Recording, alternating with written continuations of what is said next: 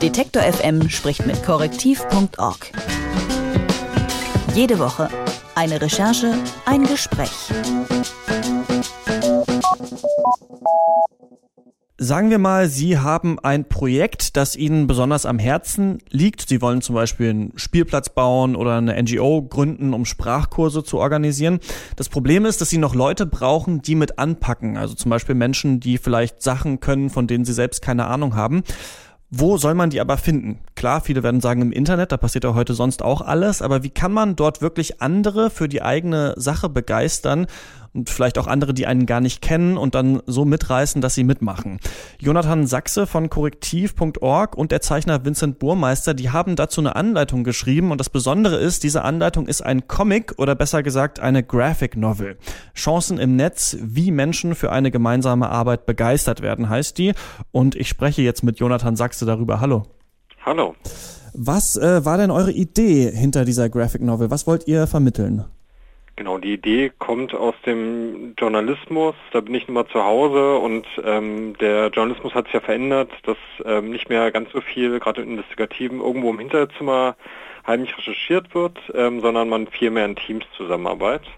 zusammenarbeitet. Und ähm, dieses diesen Wandel, ähm, in dem sehen wir eine sehr große Chance. Ähm, der ist aber erst durch die Entwicklung, Weiterentwicklung des Internets richtig möglich geworden, dass man sich da leichter miteinander verbinden kann.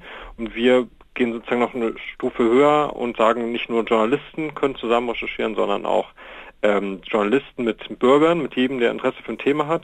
Damit haben wir uns jetzt in den letzten Jahren ausführlich auseinandergesetzt und davon kann man ganz viel auf die zivilgesellschaftliche Ebene, auf die Projekte, die du gerade auch schon angesprochen hast, die Ideen übertragen und so gut miteinander zusammenarbeiten. Kannst du mir da mal so ein Beispiel geben, wie so eine Zusammenarbeit laufen könnte? Genau, also es gibt ähm, schon größere Projekte, wo besonders NGOs aktiv sind. Ähm, es gab zum Beispiel mal vor einiger Zeit ähm, das Flugzeug MH370, was damals über dem Indischen Ozean verschwunden ist. Und die ähm, Ermittler, die herausfinden wollten, was da genau passiert ist, wo die Absturzstelle war, die standen vor dem Problem, die hatten zwar unendlich viele Satellitenbilder, aber waren nicht in der Lage, die alle auszuwerten und zu schauen, ob irgendwo noch Frackteile zu finden sind. Und dann haben sie gesagt, komm, wir äh, stellen die ganzen Satellitenbilder online und ähm, jeder darf, darf dort mitsuchen und helfen bei den Ermittlungen.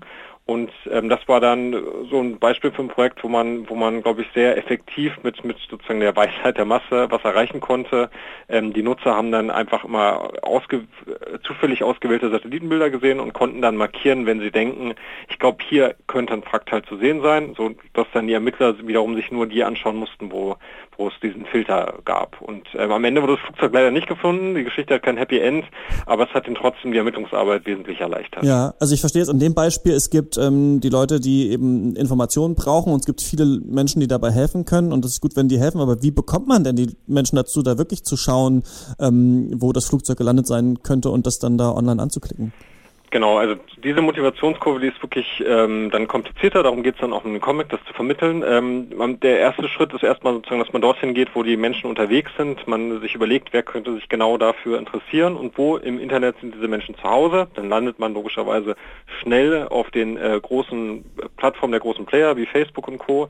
und kann dann dort aber auch wiederum schauen, wie erreiche ich dort ähm, die Menschen, kann die dort ähm, abholen, sind in irgendwelchen Facebook-Gruppen organisiert, keine Ahnung, es geht um äh, ein, ein, eine Geschichte, wo man besonders Pfleger zum Beispiel ähm, engagieren möchte und äh, von, von den Informationen möchte, dann kann man schauen, sind in irgendwelchen Facebook-Gruppen zum Thema Pflege organisiert.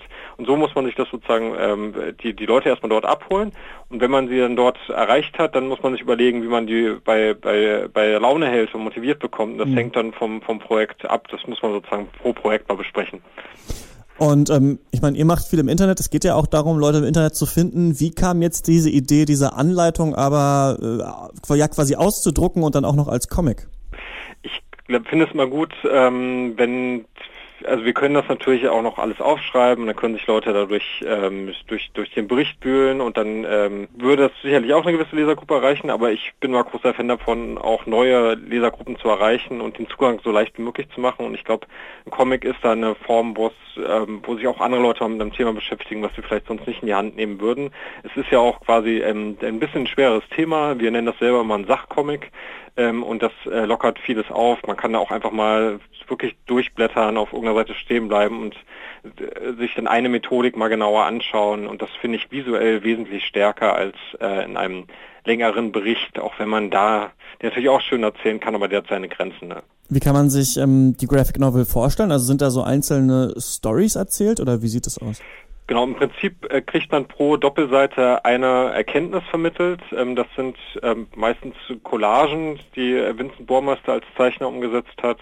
Äh, man wird dann sozusagen von einer Erkenntnis, im Comic meistens ja so von oben links nach unten rechts dann sozusagen hingeführt. Ich habe die Texte dazu beigesteuert und ähm, so, dass man da auch mal theoretisch nur drei, vier Seiten sich anschauen kann. Dann kann man immer überlegen, wie man es auf, eigen, auf das eigene Projekt anwenden kann und dann zum, am anderen Tag fährt man dann mit den nächsten Seiten fort. Das sagt Jonathan Sachse. Er hat zusammen mit dem Zeichner Vincent Burmeister eine Graphic Novel äh, geschrieben. Chancen im Netz, wie Menschen für eine gemeinsame Arbeit begeistert werden, heißt sie. Und äh, sie erklärt, wie man online Mitstreiterinnen und Mitstreiter für das eigene Projekt finden kann und ist zum Beispiel käuflich zu erwerben im Online-Shop bei korrektiv.org. Vielen Dank. Ja, vielen Dank auch. Detektor FM spricht mit korrektiv.org. Jede Woche eine Recherche, ein Gespräch.